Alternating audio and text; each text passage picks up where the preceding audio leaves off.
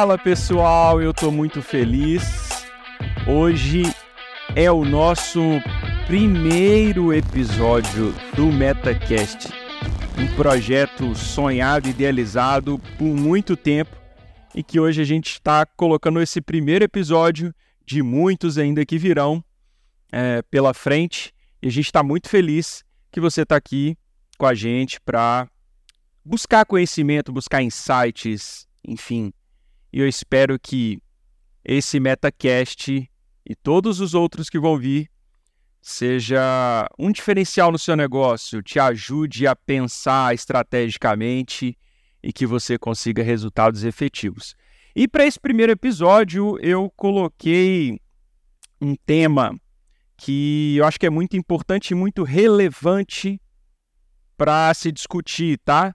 Que é mídia performance e branding. Eu quero é, é, trazer né, o, o conceito das duas coisas para vocês, para que a gente consiga pensar racionalmente no negócio e no dia a dia, tá? Eu não quero te trazer aqui é, fórmula mágica, nada disso. Eu quero te trazer um pouquinho de conhecimento técnico, minimamente para você entender como que funciona, como é que é o mecanismo de cada coisa, para depois você pensar estrategicamente no seu negócio, você avaliar aí se de fato o que eu estou te falando está acontecendo se não está, e, e, e a gente é, trabalhar em cima disso e, e, começar a pensar de forma mais estratégica no negócio. Então vamos lá, fazer um raciocínio mais lógico aqui para você e te explicar em conceitos, tá? Então vamos lá. Mídia e performance. O que, que é a mídia e performance? Nada mais é do que a mídia paga. Aqueles patrocinados que aparecem para você em, em Facebook, Instagram, é, quando você pesquisa é, é, alguma coisa na internet, né? Ali no, na, naquela plataforma de buscas, né? É, então você digita ali aquelas três primeiras posições que aparecem nos anúncios, aquilo ali é mid performance, tá? E essencialmente o que, que a mid performance faz? Muitas pessoas utilizam de diversas maneiras, tá? Mas essencialmente a mid performance ela existe para você pegar pessoas que estão no momento de compra. Então, você, empresário, gestor que está ouvindo, se você já tiver um conhecimento de marketing, eu queria te pedir um pouquinho mais de paciência, porque eu preciso também falar com as pessoas que não entendem como que funciona, qual é a mecânica de tudo, né? Então eu vou, eu vou trazer aqui é, é, é uma, breve explicação sobre funil, tá? É, funil, que todo mundo fala, funil de marketing, o que, que é isso, tá? Então imagina, tem um funil ali, desenha, imagina um funil aí na sua cabeça. O topo do funil, né, é, é o que a gente chama de conhecimento, ou seja, as pessoas não te conhecem, as pessoas não conhecem a sua marca, né? E elas precisam conhecer a sua marca. O meio ali do funil, a etapa de consideração, às vezes já conhece a sua marca, já teve algum contato com algum produto, serviço seu ou alguma publicação, enfim, a pessoa já te viu em algum lugar em algum momento tá? Ou seja, você não é um completo desconhecido. E a última etapa do funil, que é o fundo, né? É a compra.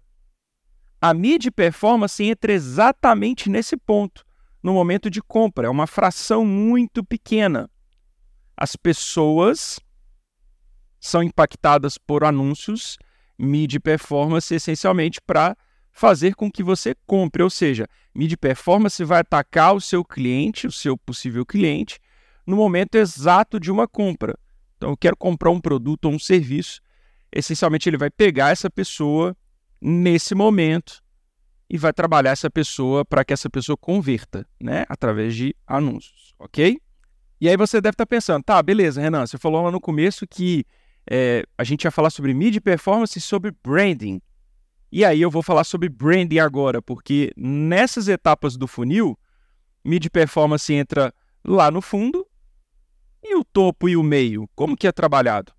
Através de branding, através de construção de marca. Por que disso?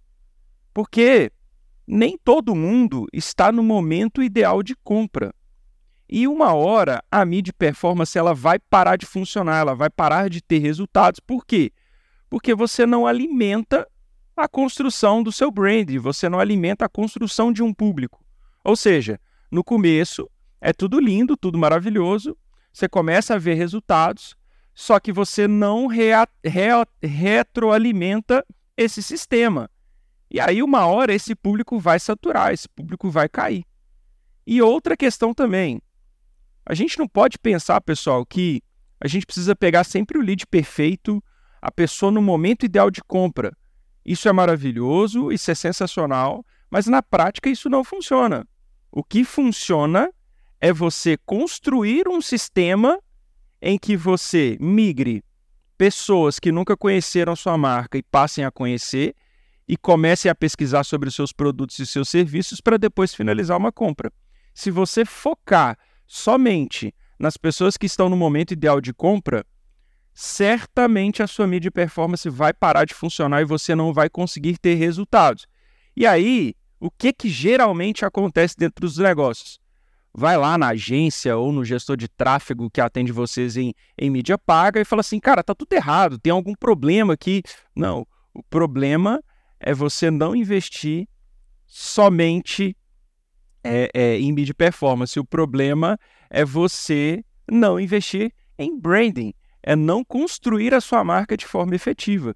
Então, o insight que eu quero trazer para vocês aqui hoje é: não pensem que campanha de branding ela não gera valor, que ela não gera venda. Muito pelo contrário, ela está gerando possibilidades e alimentando o público de performance constantemente.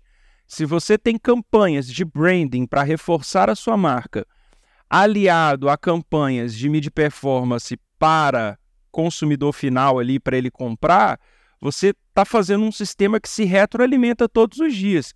Comprou uma pessoa, outra pessoa sai ali do branding e ela começa a considerar sua marca e compra de você, e assim entra num ciclo que não tem fim. Então, deixo aqui claro para vocês: é muito importante vocês pensarem em algo que funcione dessa forma. Se não for dessa forma, tecnicamente eu já estou te falando, não vai dar certo. Vai dar certo por um tempo, mas daqui a pouco vai parar de funcionar. E trocar de agência, trocar de fornecedor, não é a solução. A solução é você pensar estrategicamente no negócio e é isso que eu estou te ensinando aqui agora, tá?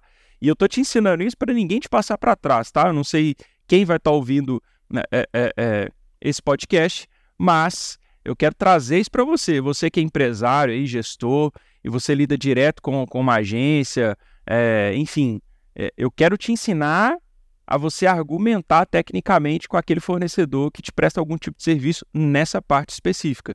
Então, chega no seu gestor de tráfego, no seu mid performance, né, na sua agência, pessoal, quero entender como que está o funcionamento das nossas campanhas, o que, que a gente faz, qual que é o objetivo, é, pergunte sobre o funil, né? Qual que é a campanha aqui que está cuidando de cada etapa do funil? Porque se não tiver prioritariamente acontecendo essas coisas, uma hora vai dar errado. E a culpa nem sempre é da agência, como eu disse. Então você precisa pensar estrategicamente no seu negócio. Não pense que você precisa apenas saber sobre o seu produto ou seu serviço. Você precisa saber sim sobre a mecânica, sobre como tudo acontece, minimamente, para você conseguir cobrar alguém, para você conseguir questionar alguém sobre algo, tá? Então eu estou trazendo esse insight para vocês. Eu espero que vocês gostem, tá? E eu quero muito que vocês nos acompanhem aqui, tá? É, em breve a gente vai lançar o, o episódio 2, num tema sensacional, fantástico, e eu espero vocês nesse episódio 2. Um abraço, obrigado por você estar aqui conosco e eu espero vocês até a próxima. Tchau, tchau!